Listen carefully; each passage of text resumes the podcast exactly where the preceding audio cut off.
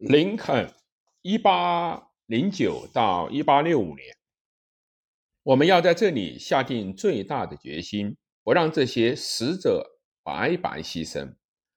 我们要使国家在上帝的福佑下得到自由的新生，要使这个民有、民治、民享的政府永世长存。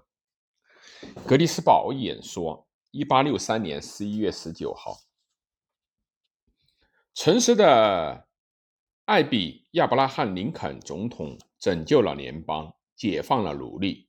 时至今日，他仍是美国历史上的传奇。这位消瘦、简朴的人物是名副其实的好人、伟人。从肯塔基州山区到了华盛顿，他以谦逊之风领导国家，这使他备受爱戴与尊敬。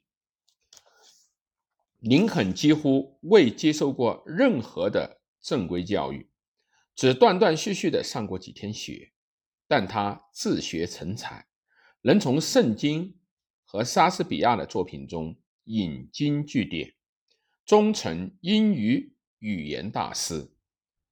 从肯塔基州的小木屋到华盛顿的白宫，亚伯拉罕·林肯的一生就是一幅。美国梦的展示。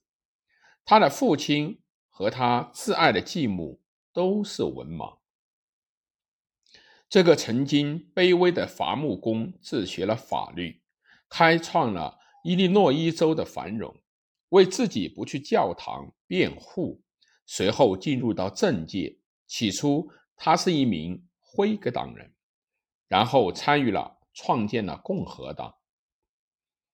一八六零年，林肯成为美国第十六任总统。林肯的领导也许维护了各州的统一，但他的当选却是分裂的原因之一。一八五八年，林肯在他著名的演讲中说道：“分裂之家无可存。我相信这个政府不能在半奴隶半自治的状态下长存。”众所周知，林肯是自由的坚定的维护者，但他但在他于一八六一年就职前，七个南方州宣布了独立，组建南部联邦。出于对宪法的尊重，林肯无法对其宣战。南方联邦在萨姆特堡打响了第一枪。拉开了内战的序幕。林肯拒绝容忍南方各州永久脱离联邦，他认为联邦不容许分裂。林肯希望拯救联邦，不仅为维护国家的利益，更为保存美国民主自治政府的理想。他将之视为整个世界的典范。在格底斯堡的演说中，林肯将这个。孕育于自由之中，奉行一切人生来平等的原则的国家，与早在1776年确立的民主与平等原则结合在一起。他讲到：“我们要使国家在上帝的福佑下得到自由的新生，要使这个民有、民治、民享的政府永世长存。”林肯。重申了这个国家延续至今的远景。若无林肯的战时领导，联邦的胜利将无法实现。战争让非常手段成为必要。林肯运用总统战时的紧急权力，暂停人身权益法的实施，封锁所有南方的港口，将数以千计涉嫌支持南方联邦的人关进了监狱，政敌。包括游说和平政策且以南方抱有同情心的人士，猛烈地抨击他。但考虑到时间和环境，林肯的做法已颇为人道。他与生俱来的宽容体现他对待战败的南方将士的态度上。他命令北方的将军们别为难他们。作为联邦军队的总司令。这位前律师展现了非凡的战略直觉，这弥补了他在军事指挥上的不足。